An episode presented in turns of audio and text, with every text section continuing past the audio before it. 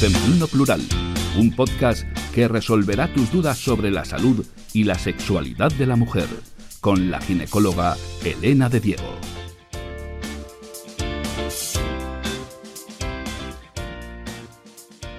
Hola a todos y bienvenidos al podcast en Femenino Plural.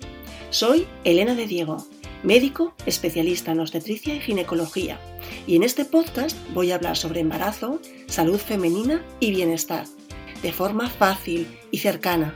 También contaremos con grandes expertos que nos ayudarán a solucionar todas esas dudas que nunca os atrevisteis a preguntar. Comenzamos.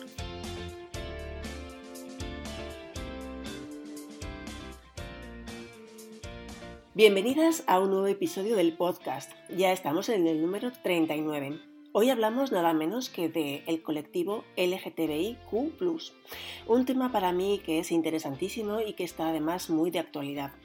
Es un tema que está lleno de conceptos nuevos, conceptos que en muchos casos son un poco confusos, que muchas veces no sabemos utilizar, porque no sabemos qué son cada uno de ellos. Y desde luego para mí es un temazo que no está exento de polémica, de mitos, tabúes y de controversia.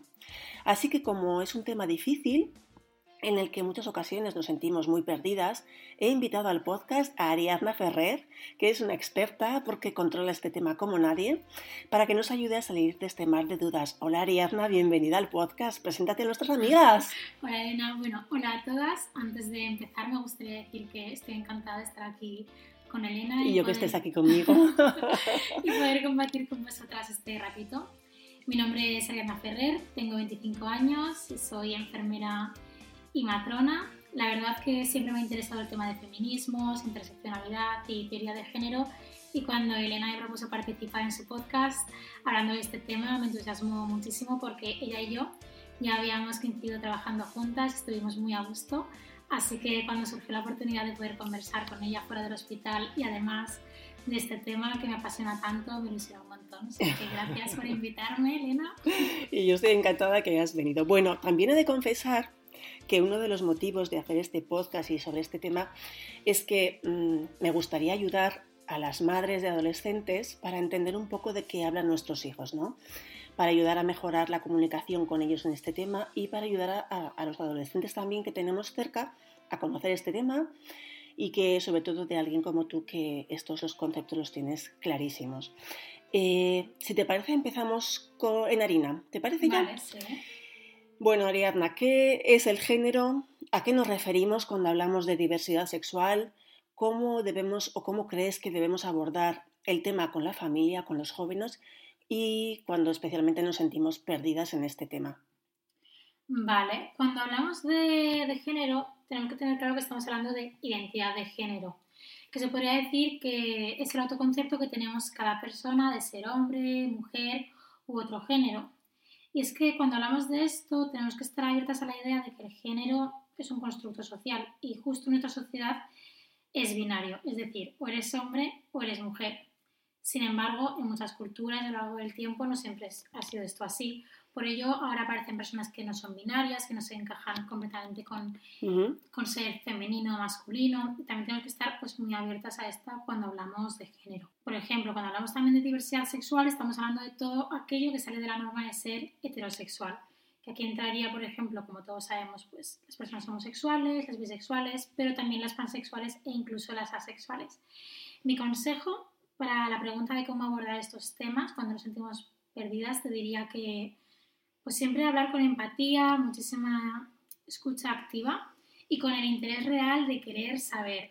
Quizás no podamos entenderlo todo a la primera ni a la segunda, pero muchas veces ya significa suficiente que alguien que no sabe y no está formado en esto se muestre real, realmente dispuesto a aprender y con el interés genuino de querer entender a las personas. Bueno, realmente lo que es lo que tú estás diciendo es tener la mente abierta, ¿no? Sí. Salir un poco de las estructuras que tenemos en la sociedad de ser chico o ser chica, el tema de color azul, color rosa y entender que hay muchas otras opciones que muchas veces son muy desconocidas.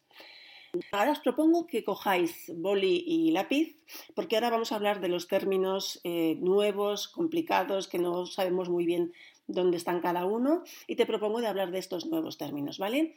En el contexto de identidad sexual, de orientación sexual y de los LGTBIQ, queer, pansexual, transgénero y género fluido. Casi nada.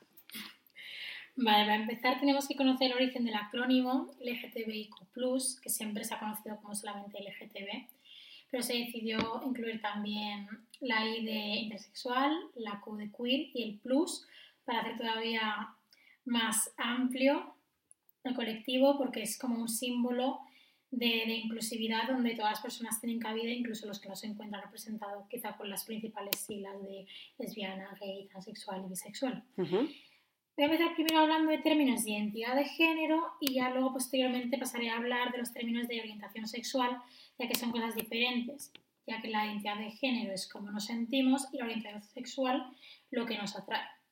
Vale, esto es muy importante, repítelo. De acuerdo, importante. identidad de género, ¿con quién me identifico yo? Soy hombre, soy mujer, no soy ninguna de las dos, a veces soy las dos. Vale. ¿Qué es lo que yo siento que soy? Exacto, orientación sexual es lo que me atrae.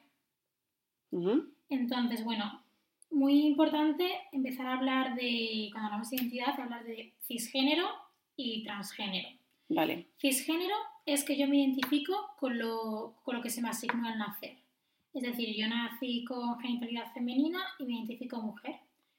Eso, es ser cis. vale. Exacto. ¿Y qué es ser transgénero? Pues transgénero sería pues lo inverso sería que yo me identifico con una cosa que es la opuesta a la que se me asignó al nacer. Vale. cis y trans viene de tema de química, de cicloalcanos, que bueno, que básicamente es que las moléculas principalmente en el medio se presentan como cis, es la forma normal, la forma típica, y cuando se presentan en forma trans son exactamente las mismas moléculas, pero con una disposición diferente. Es como la minoría. Y entonces eso se extrapola a la población general y por ello aparecer cis es lo típico, pero también se puede aparecer trans, aunque sea minoritario. Vale, o sea, cisgénero sería naces con genitales, mm, por ejemplo, masculinos y tú te sientes que eres hombre. Exacto. Y eh, también lo mismo con femenino. Y trans sería, eh, por ejemplo, una mujer que nace con pene. Exacto o un hombre que nace con, vagina, Exacto. ¿Vale? Sí. Bueno, esto yo creo que ya ha quedado claro, que ya es mucho.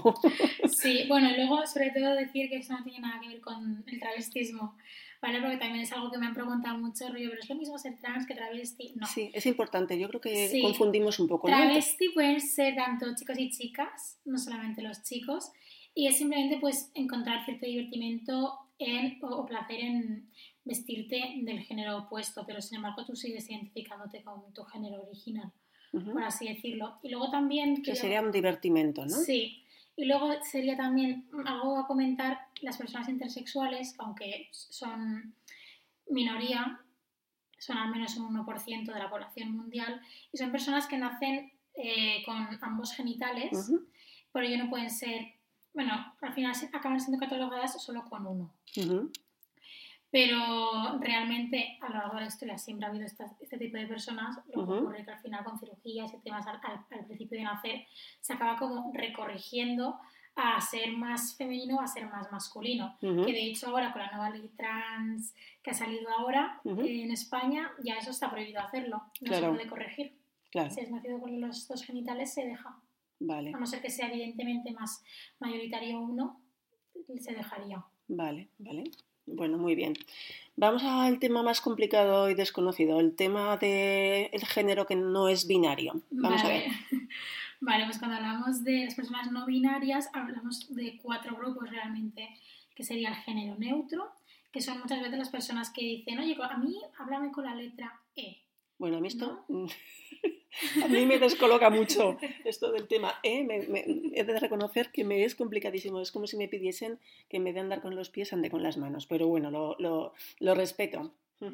Bien, no, yo te entiendo porque al final como que nuestra, nuestra lingüística está hecha también binaria, entonces hablar con, con la E es muy raro. Sin embargo, por ejemplo, hay otras comunidades como la Zapoteca en México que sí que existe. O sea, existen, los artículos para femenino, masculino y neutro. Sí, sí, sí. O sea que eso. Luego estarían personas a género, que nos, ahí no entra la gente con la E, sino que es gente que literalmente pues no entra dentro del binarismo y entonces o sea, ni siquiera en el neutro, entonces se denominaría también tercer género.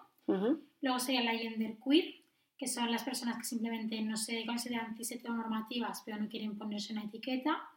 Y luego ya hablaríamos del género fluido, que creo que es lo más conocido, el genderqueer, que son las personas que no son mm, eternamente femeninas, eternamente masculinas, sino que, como dice la palabra, van fluyendo y se pueden sentir un día chicas, un día chicos, y es que al final pues el género para ellos varía en el tiempo y lo viven como algo flexible. Entonces eso sería el no binarismo, sería pues género neutro, lo de hablar con la E, a género, luego gender queer y luego el gender fluid, género fluido. Vale, vamos a, vamos a repasarlo, porque yo creo que esto es lo más complicado de toda la charla. Género neutro. Sí, pues por ejemplo una persona que se presente con un nombre generalmente además como un nombre que no suele ser ni masculino ni femenino, tipo Alex, que puede ser Alejandro o Alejandra, y pues al hablar, pues eso, dicen, pues me siento incluida, me siento aceptada, esto hace sentir representada. Es ese tipo de, es ese tipo de personas. Vale, los que te piden que hables con la, con la letra E. Exacto. Vale, luego estarían los a género, ¿vale? Que serían, a ver, repásalo. A género sería una persona que no hace falta que le hables con la E, porque de normal son más abiertos quizá que les hables en femenino o en masculino, aunque ellos no se identifiquen con ninguno, que sería como... También se denomina el tercer género muchas veces. Entonces sería simplemente una persona que le puedes hablar eh, de ambos, a no ser que esa persona te diga, oye, que me siento más cómodo en masculino, me siento más cómodo en femenino, me siento más cómodo con la E. Pero de normal es gente que no tiene género, ni siquiera un género neutro. Vale, y luego está el, el gender queer, ¿no? Exacto, el gender queer, que es simplemente gente que no se ha querido etiquetar, pero no, entra dentro de la, del, binarismo. Vale, y luego el género fluido, ¿no? Exacto, que es gente que, pues quizá, yo qué sé, pasa tres días y se siente chica, y luego pasa otra temporada y se siente chico, pero es que, ya te digo, pueden pasar días, pero incluso horas, o yo, pues me estoy sintiendo ahora más más femenina, me estoy sintiendo ahora más masculino. Vale. Y, y, eso, esto que estamos hablando sería el género. vale. Y luego estaríamos hablando, después de todo esto, de la orientación. La orientación sexual. Exacto. que, es distinto. Yo creo que lo mezclamos mucho, ¿no? Mm, sí. Esto me parece que es importante que lo diferenciemos. Vale. ¿Cómo sería el tema de la orientación sexual?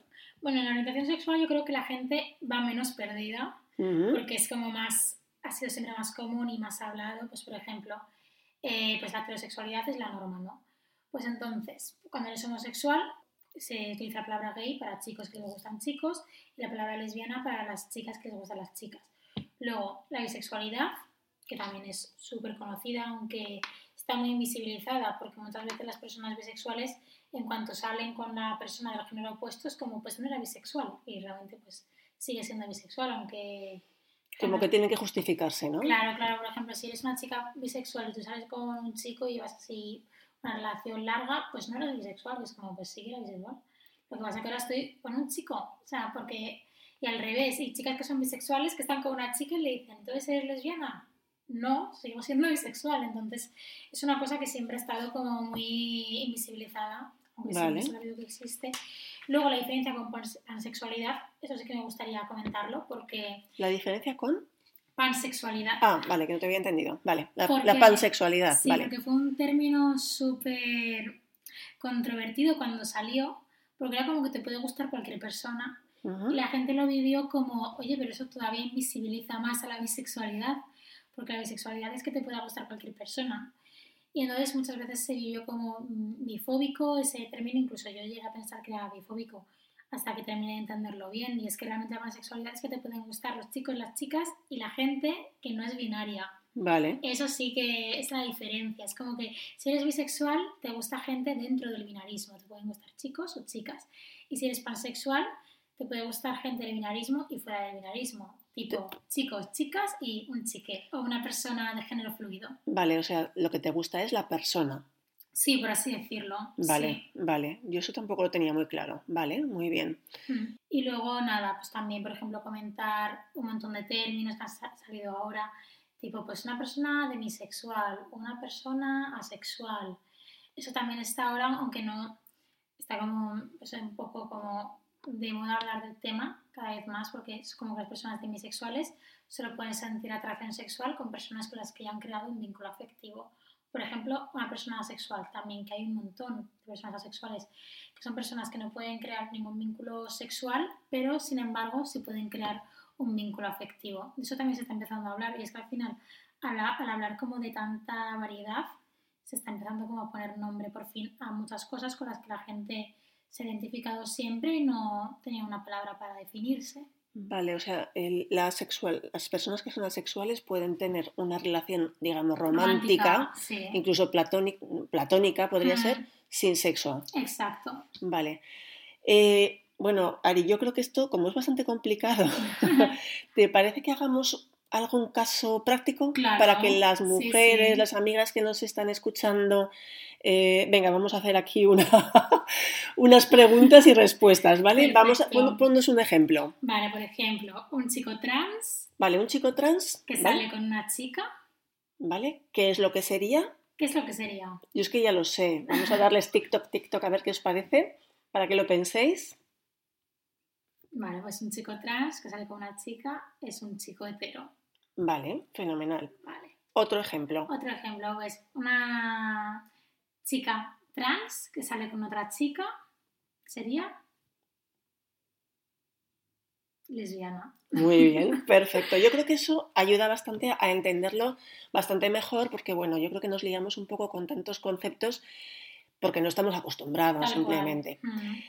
Oye, otra pregunta, ¿qué es exactamente? Lo hemos escuchado yo creo que bastante en el tema de las noticias, porque está muy de, como muy de moda, ahora está como muy trendy. El tema de la disforia de género. Buah, sí, y también está súper... Yo ahora lo veo un montón también en temas de hospital, temas más clínicos. Sí, nosotros Sí. tenemos, sí, sí, pacientes, Sí. sí, sí, que nos, que nos consultan. Mm, Vamos a pues- hablar del tema de la disforia. Vale, pues la disforia de género es como la, bueno, es literalmente eh, la incomodidad que te surge por existir una discordancia entre la identidad de género y el sexo biológico. Es decir, las personas que encuentran una diferencia en cómo se sienten y, sin embargo, y su genitalidad o lo que se le asigna socialmente, al final acaban sufriendo muchísima ansiedad, incomodidad, baja autoestima, hasta punto muchas veces incluso de intentos de suicidio. Sí. Y es al final mm, hay gente que no lo sufre tanto, pero luego en otros es como a diario. Esto sería como la disforia de género, el hecho de tú ves en el espejo una cosa con la que tú no te identificas y eso te crea mucha ansiedad.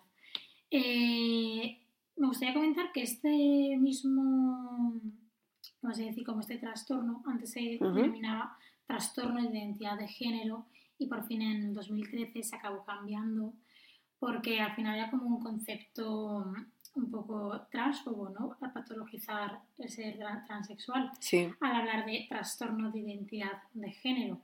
Es por ello que por fin se cambió a disforia de género, que eso ya no es tan patologizante. El sentido de tú tener, pues eso, esa incomodidad entre identidad y sexo biológico.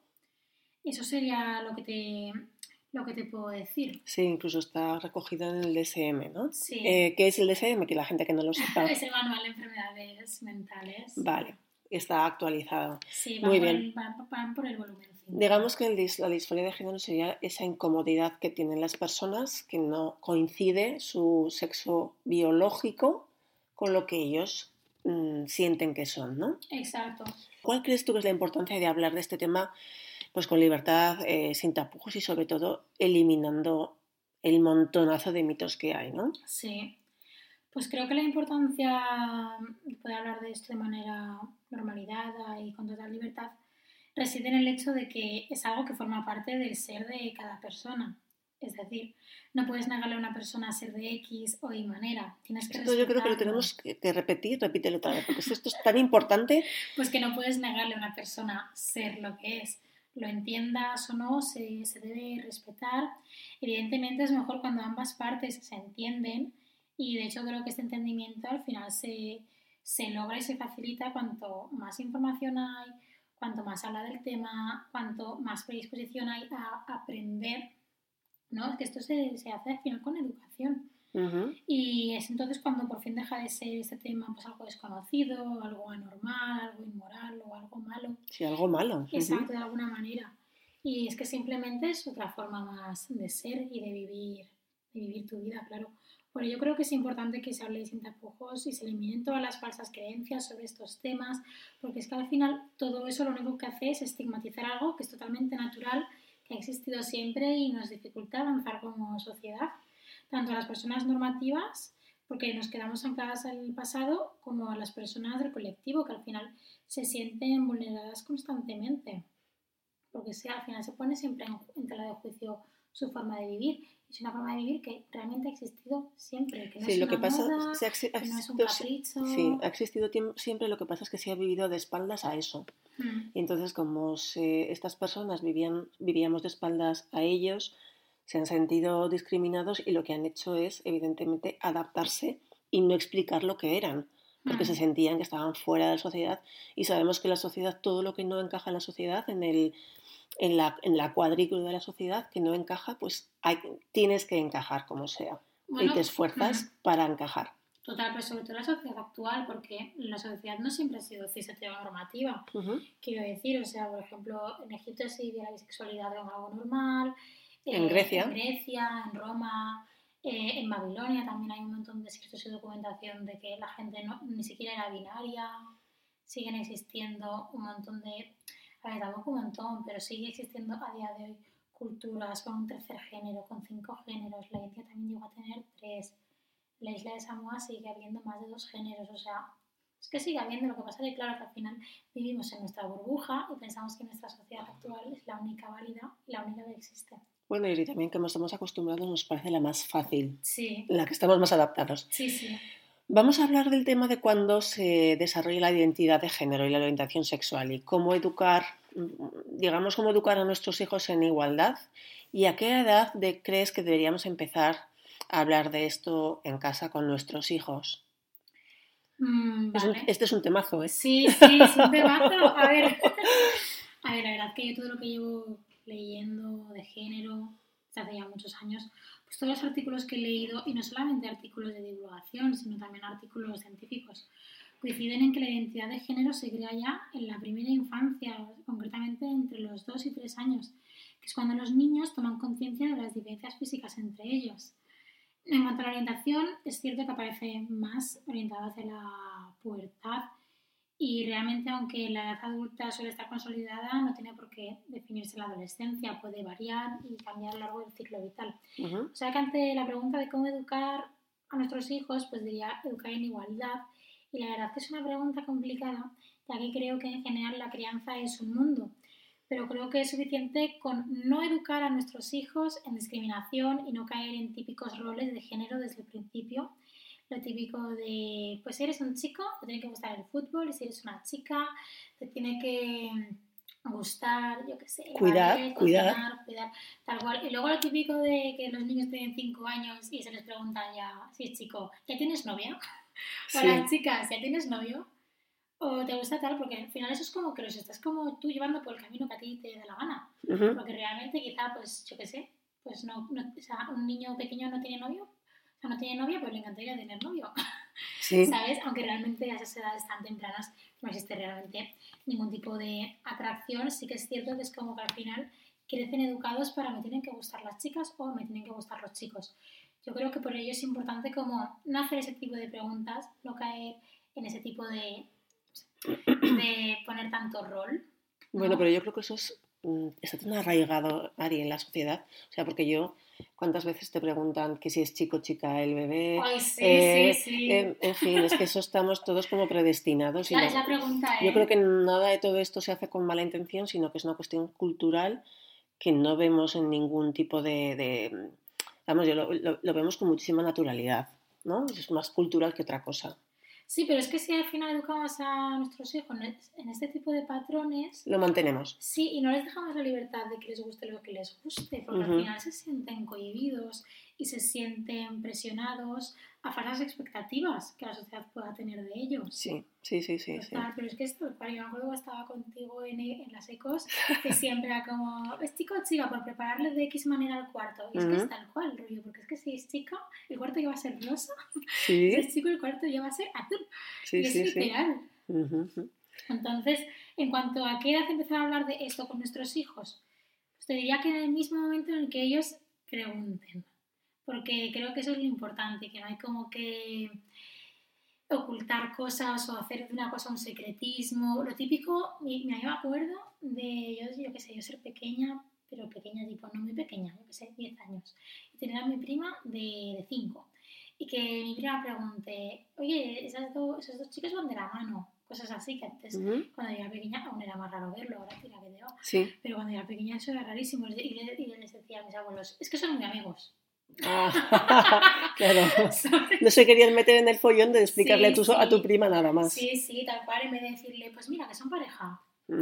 Bueno, también hay temas también que son un poco tabúes, pues eso, y explicamos cómo podemos, como el tema también de la muerte, eh, en fin, son temas que son muy naturales, pero que a veces es difícil explicar a los niños. ¿eh? Sí, pero al final también son temas naturales. Sí, pero que no tenemos mucha formación y no sabemos muy bien. Por eso me parece tan interesante lo que nos estás explicando, porque no sabemos, no tenemos formación de afrontar estas realidades, estas cosas naturales para los niños y, me parece muy interesante hablar de este tema. Mm, pero es que al final se va a necesitar hablar, o sea, aunque sea forzarnos a hablar del tema, porque es que ahora ¿cuántos niños trans hay en los coles? O sea, ¿cuántos en, la primaria, eh? Sí. Entonces, al final, claro, llegará tu hijo y te preguntará, oye, ¿por qué Menganito ahora es Menganita? Uh tienes que decirle, pues, pues mira, pues porque es trans, porque nació con unos genitales que no le correspondían, porque él siempre fue chica. Y además los niños aceptan las cosas bastante con más normalidad que los adultos, yo creo, ¿no? Por eso es que es súper importante la educación, es que encima está súper demostrado que los delitos de odio y de todo es por falta de educación. Mira, ahora que hablamos de, educación, ¿cómo te parece que podemos ayudar a las familias a entender y normalizar esta diversidad? Saber de qué hablar y entender a nuestros hijos. Me imagino que es por educación, pero bueno, ¿cómo te parece desarrollar este tema? Mm, vale, pues te refieres sobre todo a normalizar la diversidad en nuestra propia familia. Sí, a, normalizarlo en la crianza, mm. eh, cómo podemos escapar de estereotipos, ¿cómo te parece que lo podríamos orientar? Porque yo creo que muy, e, es difícil, ¿eh, Ariadna? Yo creo que esto es complicado. Vale, lo más importante es que creo que siempre se sientan cómodos en el entorno familiar. Lo típico de, creo que le puedo contar esto a mi madre, o creo que le puedo contar esto a mi padre, o creo que si digo esto en casa no me van a mirar mal o no me van a juzgar. Yo creo que eso es lo más importante, ¿no? Que los niños se sientan aceptados y queridos de manera incondicional. Es que la palabra incondicional al final es sin condiciones, es decir, les voy a gustar, sea chico, sea chica, sea chique, me gustan los chicos, me gustan las chicas o me guste lo que me guste. Entonces yo creo que eso es lo más importante, porque es al final un clima positivo siempre facilita la comunicación.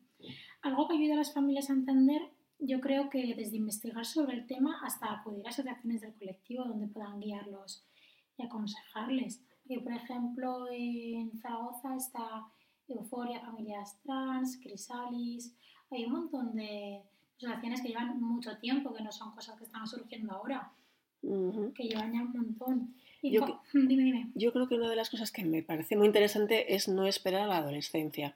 Sí. Porque la adolescencia es un momento que la comunicación entre padres e, e hijos eh, falla, o, bueno, por los hijos se distancian, lo más importante para los hijos son los amigos, que es normal, que todo nos ha pasado. Y yo creo que es más importante que toda esa información, esa educación venga de casa, desde el principio, que se sientan libres de poder hablar, que no haya tabúes y que no en la adolescencia empecemos a tomar esos temas que a lo mejor ellos con nosotros no quieren hablar. Hombre, tal cual. Sí, porque es que es lo que tú dices, un niño siempre va a estar más abierto que un adolescente. Luego en la adolescencia son poquísimas veces las que vienen al instituto a dar charlas y a dar charlas bien. He visto charlas reguleras. Entonces, claro, yo creo que al final es lo que tú dices, tienes que empezar pronto y no esperar a la adolescencia. Pero es que es que es tal cual, porque es que no tiene que ser un tema tabú o un tema de mayores. Porque es que ser trans no es ser un tema de mayores, es que tú puedes tener 5 años y ser trans. ¿Qué te parece dar charlas en, en, los colegios? ¿Te parece adoctrinamiento? A mí esto me parece un tema muy interesante. me han dicho un montón, ¿eh? Bueno, es que yo lo escucho mucho, me parece que es, bueno, escucho muchas de estas cosas y mm, me parece que la adolescencia es llegar un poco tarde. Total.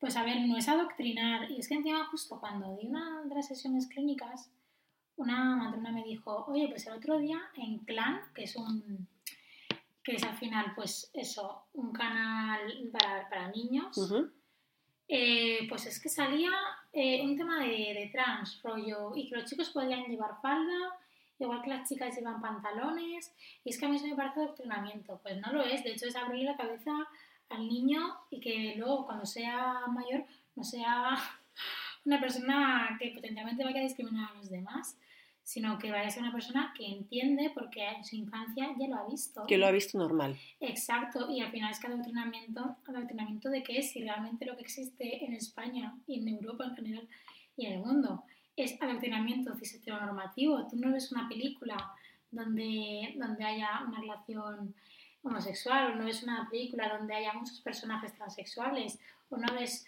una serie, o, o, no hay ninguna canción que hable de ser cisgénero, o sea, de, es que al final eso no lo ves. todos los medios de comunicación nos machacan con ser cis y ser hetero. Entonces, ¿qué, hay más adoctrinante que eso? Y, ah. y, sin embargo la gente, no toda la gente heterosexual. A mí me encanta cuando lo hemos hablado de esto, Ari, que tú siempre dices que si eh, el adoctrinamiento funcionase, no habría gays, no habría lesbianas y no habría gente a género, porque el adoctrinamiento es que todos estamos eh, metidos en una sociedad en lo que lo habitual, binaria, total. binaria cis y, y vamos... Mm, sin embargo, esto es lo que tenemos que entender, que lo natural es que la gente sea lo que quiera ser. Tal cual, porque es que es lo que decimos un, niño pequeño, por ver un beso homosexual en la tele, no va a decir soy gay. Igual que un niño gay, por muchas pelis y mucha gente que vea heterosexual besándose, no va a ser heterosexual. Esto me parece que yo creo que es el, punto mollar de todo el podcast, de todo el podcast, ¿no? Yo creo que el tema del, adoctrinamiento, que es el miedo, que es que el adoctrinamiento, una persona que es homosexual no vas a conseguir que, que, sea hetero y al revés. o sea, esto me parece súper importante.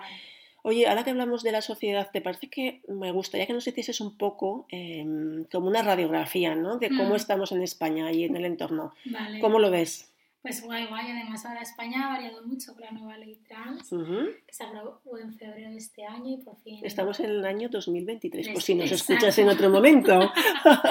Exacto. De hecho, ayer fue el 31 de marzo y el de la visibilidad trans. Bueno, entonces, nada, pues a ver, sobre todo decir que España actualmente es líder mundial en defensa de los derechos LGTBIQ, hace ya varios años que, que es así y que ya no hace falta pasar por exámenes psiquiátricos o psicólogos para cambiar de sexo y ya se dan muchas facilidades para cambiar la documentación, el DNI, pasaporte, historia clínica. Ya se pueden acceder a fármacos también. Hace muchos años por la seguridad social, también. Algunas, algunas de, de, las operaciones para reasignación de sexo también. Y, y nada, y por ejemplo la con la nueva ley trans, ahora pueden incluso la gente a partir de 16 años y la gente menor de 16 se puede cambiar también el nombre del DNI, que eso antes era más difícil en menores, lo del DNI. Y nada, a ver, eso son como las noticias buenas, luego las noticias así molas. Pues yo creo que lo que más ocurrió así malo en España fue que a pesar de que somos el líder mundial, se sigue asesinando a la gente por, por ser gay, por ser gay, como ocurrió con, con Samuel. Con Samuel, sí. Exacto, que lo asesinaron en, en julio de hace ya dos años. Y por detrás de este tipo de delitos de odio siguen existiendo porque siguen existiendo antiguas ideologías y parece a veces que resurgen, pero yo quiero pensar que, que, a ver, con la nueva ley y con todo lo que se está hablando, al final esa gente va a quedarse en minoría. Y además también ver todo lo que todo lo que toda la gente que sale a las calles por Samuel también a mí me movió mucho, ¿no? Porque dije, mira, a cuánta gente le, le ha molestado, le ha indignado, le, ha dolido. Exacto. ¿Y en el resto de, del mundo? Pues a ver, a día de hoy uno de cada tres países siguen castigando la homosexualidad, 11 de ellos incluso con la muerte. Sobre todo suelen ser, al final, los que castigan con la muerte suelen ser, al final, como países oficialmente islámicos, tipo Pakistán, Arabia Saudí, etc. Hay mucho que trabajar en este tema. Sí, ¿eh? pero también en Europa, ¿eh? porque en Rusia sigue existiendo el campo de concentración homosexual más grande, en activo, en Chechenia. Entonces, Vaya, que aún nos queda un montón al mundo en general. Es cierto que España estamos muy bien, pero aún queda mucho, mucho, mucho, mucho que recorrer. Bueno, aquí tenemos mujeres como tú que nos están ayudando a conocer y a entender estos temas que Ay, son tan importantes. También en, en Florida, el tema, me gustaría que lo comentases. Sí, lo de la polémica de Don't Say Gay. Como, que se traducía como No digas gay, que, pro- que prohibía los libros sobre género y diversidad sexual. Eh, pues nada, es una ley que ahora se ha aprobado en Florida, que es que no puede haber ningún libro y, y ninguna serie y ninguna película en la que aparezca algo gay. que se supone que es un poco como eh, para que no se adoctrinen a los niños. Sí, sí, o sea, se ha quitado de todos los institutos y colegios. Yo no sé si al final la acabarán revocando, porque con el nuevo gobierno deberían. Pero sí, sí, se aprobó, se aprobó el año pasado esa ley. Es que también es cierto que, que, pues eso, Florida, Texas, etcétera, son como más del pensamiento de, de Trump. Ya. Oye, ¿por qué tú crees que se está hablando, eh, bueno, pues de, de- de todo esto eh, en todo el mundo, en redes sociales y en medios de comunicación en general, ¿no? Hmm, Pues ¿Esta simplemente es una moda? ¿Crees que va a ser un cambio real? Mm, no creo que sea una moda, pero desde luego está siendo un boom. Ujú, el tema LGTBIQ+, sobre todo, sobre todo estos días, bueno, pues siendo que ayer, sábado que fue el día de la visibilidad trans, luego ya está acercándose la primavera, la gente ya está pensando en el mes del orgullo, ujú, pero creo que hay mucho más trasfondo. Y es que desde los últimos 6, 7 años la gente joven ha empezado a interesarse un montón por la lucha de los derechos de todas las minorías. Bueno, yo la primera, que yo con 16 Ujú. años ya me puse a, a leer un montón ujú. sobre género. Cuando estaba como surgiendo así poca gente que, que tuiteaba sobre el tema, gente que...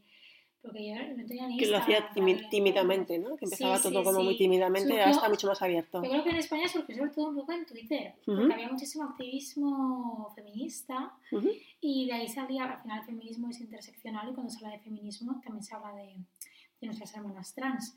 Entonces yo empecé a leer un poco por eso y yo creo que al final de tanto ahora, o sea, de tanto que se ha hablado de la lucha antirracista, de la lucha feminista, ahora también se habla de la... De, también se habla un montón de la lucha de clases, pues ahora también se habla de la lucha del colectivo LGTB.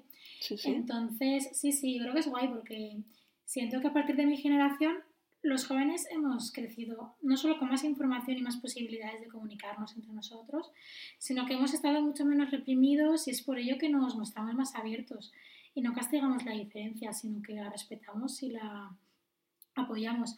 Este es el motivo por el que se está hablando tanto de diversidad, hasta que se ha convertido en algo, como tú has dicho, como trending topic, ¿no? Algo de Ujú. moda. Y es algo de lo que todo el mundo está hablando y que de alguna manera hemos sido los jóvenes los que hemos conseguido que se hable del orgullo en televisión y cada vez hagan más libros, series, películas con historias y personajes no normativos. Incluso grandes corporaciones y empresas como Nike, Apple, Disney están declarándose abiertamente, eh, pues eso, que apoyan el movimiento LGTBI+. Ujú.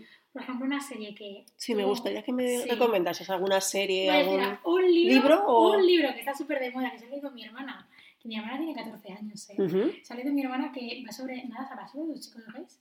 Se llama Hairstopper, súper, súper, Ah, sí, súper famosa. sí, Heart Stopper. Sí, exacto. Vale. Ese, Es ese me como parece para que- corazones, ¿no? ese no hay una serie en Netflix. Han sacado la serie a raíz de todo el boom de los libros. O sea, sí, estuvo muy chula, la, la serie la he visto, me yo, gustó. yo no me la he visto, pero gustó mi hermana mucho. ha leído todos los libros y ella no se ha visto la serie, pero me gustó. es Ujú. súper fan. Luego, por ejemplo, una serie de la que yo sí que soy súper fan es de Pose, que se puede ver, antes se podía ver en Netflix y ahora creo que solo se puede en HBO. ¿Cómo se deletrea? Pose. Pose, Pose. vale. Sí, que además habla también un poco de, del vogue, de toda la escena del ballroom, que, Ah, esa también la he visto. Sí, Sí, sí, sí, sí, sí, sí, sí. que habla de cómo el movimiento LGTB, eh, racializado en Ujú. Nueva York, En Nueva de York, sí. Harlem, Sí. eh, empiezan a hacer fiestas privadas, fiestas como un poco clandestinas, ¿no? Ujú. En el que ellos por fin pueden ser realmente lo que son, porque fuera de ahí, fuera del ballroom, no pueden serlo porque los castigan. Ujú. Y no sé, es un... a mí me encanta. Sí, Yo a mí esta me la recomendaron mis hijos y me Sí, gustó un yo- montón. yo- yo además bailo bogue. Entonces, y tengo la suerte de contar con, una, o sea, con, un, pues eso, con un colectivo muy guay aquí en Zaragoza, en Resistance. Y, y no sé, la verdad que es muy guay, muy abierto y siento que Zaragoza, gracias a Resistance, está siendo como súper puntero con el tema LGTB es porque al final el bob es como una de las máximas expresiones artísticas de, del entorno queer, entonces no sé, me parece súper guay. Y luego otra serie que, que me, vamos, me flipa es Euforia. Yo fui súper fan. Está muy de moda. Sí, sí, es que además como sale Zendaya y tal, la gente empezó a verla simplemente porque salía Zendaya. Y luego se encontraron pues con, con, actrices increíbles como es Hunter Saffer, que yo creo que es de las actrices transexuales, bueno, transgénero más importantes y más eh, como famosas y más conocidas. Y no sé, es súper guay porque al final su personaje de Jules, ella, eh, ahí se llama Jules, eh, la tratan eh, no sé, como un personaje más y su personalidad no está basada en ser trans y su vivencia no es únicamente ser trans, sino que es que nadie, de hecho creo que nadie llega a decir en la serie, en todas las temporadas, nadie llega a decir nunca que es trans, se sobreentiende. Se entiende que es normal. la normalidad. Y es que al final Jules es, es una chica eh, con problemas que tiene las típicas adolescentes en el instituto y no es más. Y, su vivencia no está condicionada a ser trans y por supuesto lo más importante ser trans, es que eso es totalmente algo secundario. no sé, me gusta un montón, la recomiendo un montón, la verdad. Vale. también otro, documental, hablando así de Bobe, Paris is Burning, también lo recomiendo, también está en Netflix y está muy guay porque es un documental de cómo nace el Bobe, así como Pose es como más una serie ¿Sí? un documental, o sea, está mejor documentado. Vamos a repetirlos para que si alguien los ha escuchado así un poco como rápidos. Heart Stopper, que es el, mm, el, libro, el libro que está la serie. También, sí. Euforia. Euforia. Pose. Pose, sí. Y Paris is burning. Es vale. como que París se está quemando. Muy bien. Oye, uno de los miedos que, que yo creo que pueden tener las familias es que las decisiones sean temporales. Mm, sí. es un tema también importante. Pues sí. Este miedo que comentas, la verdad que es un miedo más común de lo que pensamos, pero creo que se traduce simplemente como miedo al cambio, más que miedo a que la persona cambie de opinión o que simplemente sea una fase. ¿no? Es como que nacen un montón de miedos a raíz de que una persona quiera cambiar y entonces ya empiezan a, pensar, ¿y si luego te arrepientes? ¿Y si luego estás peor? Tal. Pero creo que esos miedos no son tan fundados, sino que vienen más de, miedo y rechazo al cambio.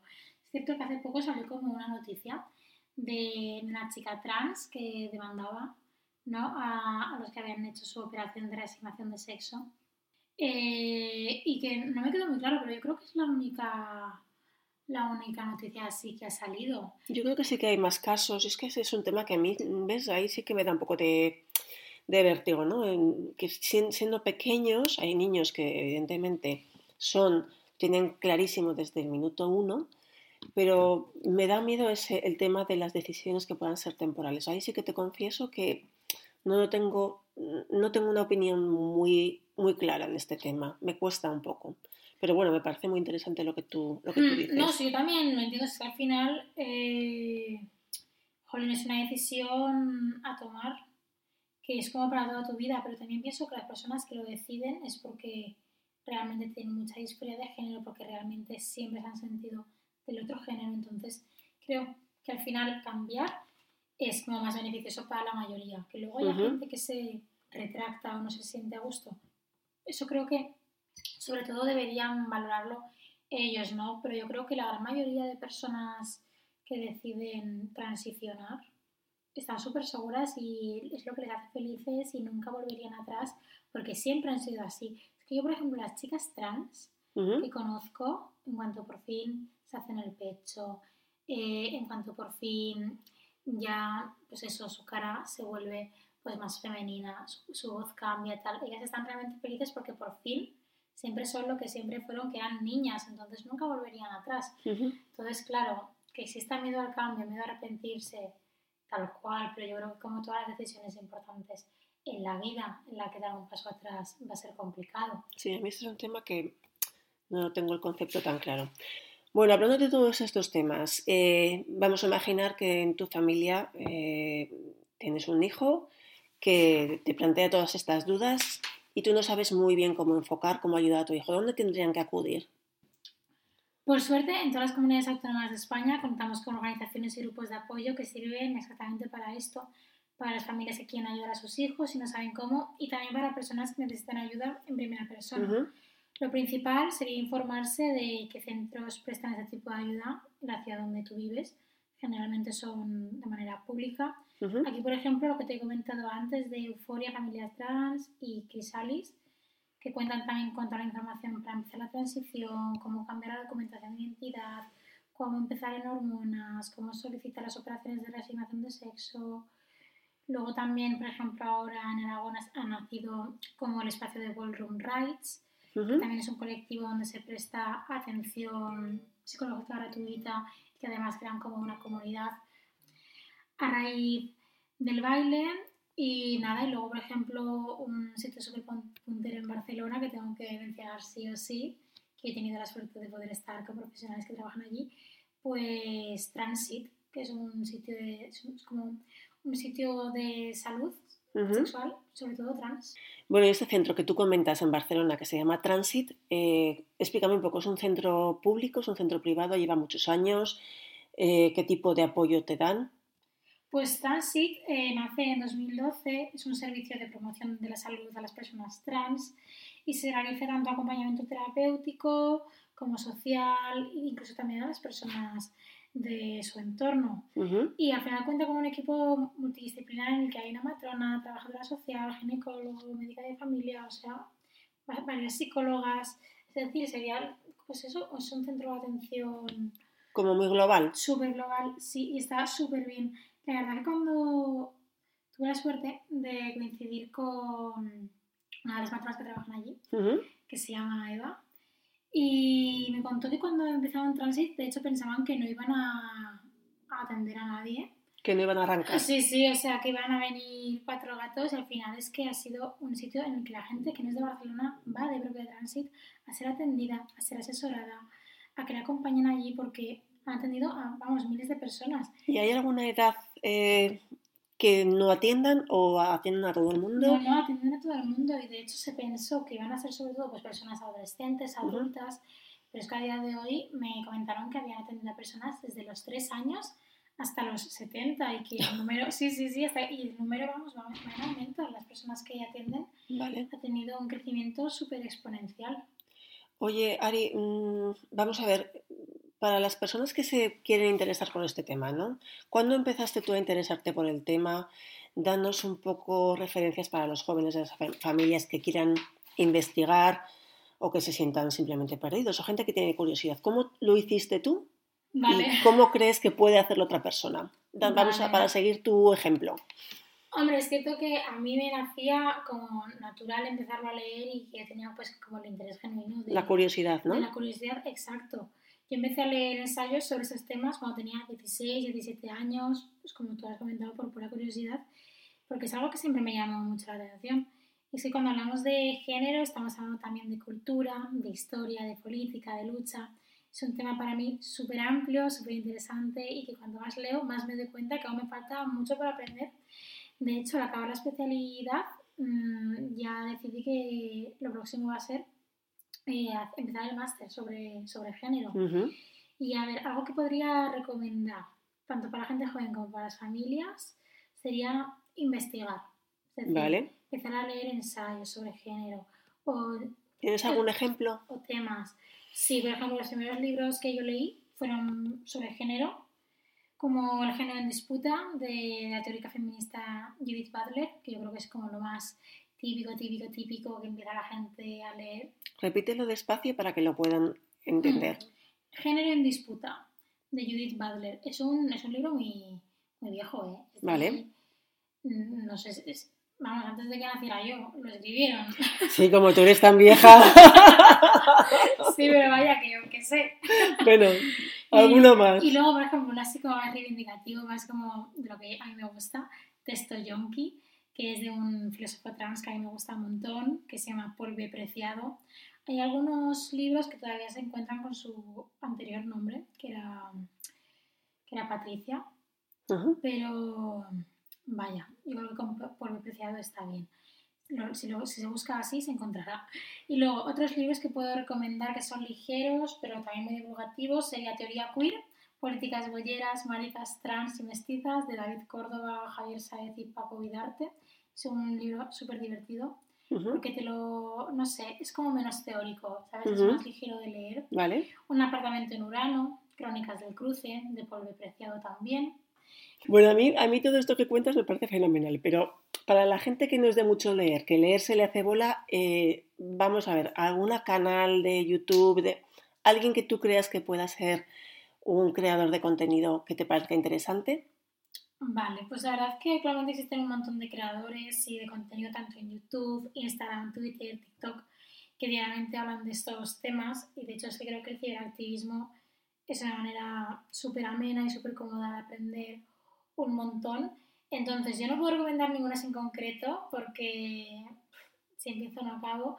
Pero, por ejemplo, en YouTube, eh, si buscáis Victoria Volkova, es una... ¿Victoria? Volkova. Volkova, vale. con V. Es una chica trans en los que, a ver, la verdad que su Instagram tiene pocos, pocos vídeos hablando de, de su transición, pero hay una muy guay que habla de su reasignación de sexo, que se tuvo que ir a Asia para hacérselo porque en Europa no encontraba ninguno que le gustase. Que estaba muy guay, creo que se hizo en Tailandia y mola un montón. Y luego así, gente, pues TikTokers famosos, pues por ejemplo Dani Marrero es un chico trans que también es modelo, que también está súper guay simplemente por ver un poco las vivencias. Luego también, por ejemplo, así, chicas trans que sean artistas, la Yedet, que yo creo que es más más conocida y bueno, realmente si te pones a buscar encuentras. Encuentras un montón. que lo veréis, pero sí que es cierto que no hablan tanto de activismo, sino de su día a día. que, también es muy interesante. Eh, abren su corazón y cuentan un poco cuál ha sido su, su transición. Sí. Vamos a finalizar, Ari. ¿Cuáles crees que son los mensajes que quieres que las amigas que nos escuchan se lleven a casa? Realmente los mensajes más importantes. Me gustaría que quedase claro que el género es un constructo social, eso es lo primero. Que el binarismo es una condición cultural, porque la historia así lo demuestra. Que sobre todo no existen orientaciones sexuales no válidas, que las familias queer existen y, por supuesto, que todas las personas merecen respeto, porque creo que lo fundamental y más sencillo es que nos quitemos un poco de la cabeza lo que se entiende por normal, ¿no? Así cogido, entre comillas, y entendamos que la pluralidad existe y que todas las personas somos diversas y es que no hay dos personas iguales. Tenemos que dejar de intentar buscar adoctrinamientos y peligros donde no los hay y simplemente aceptar que no es que el mundo esté cambiando, sino que el mundo siempre ha sido diverso. Lo que verdaderamente está cambiando es la mentalidad de las personas, que es cada vez más abierta y tolerante. Es por ello que por fin estamos empezando a vivir en libertad, no solo las personas normativas, sino todas.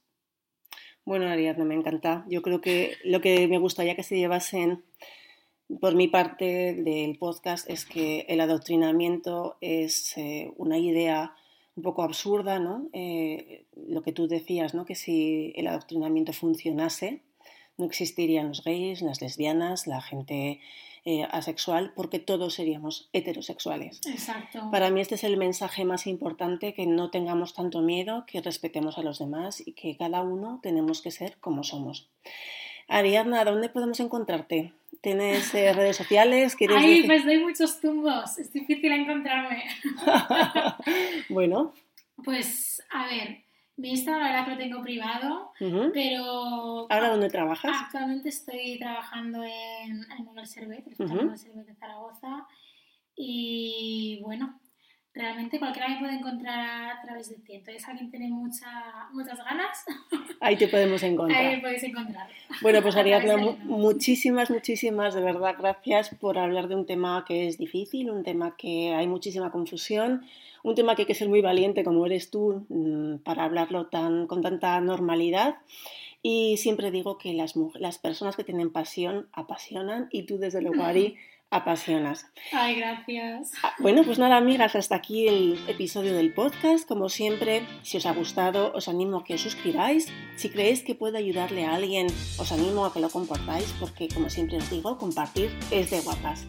Un beso y nos vemos dentro de 15 días. Gracias.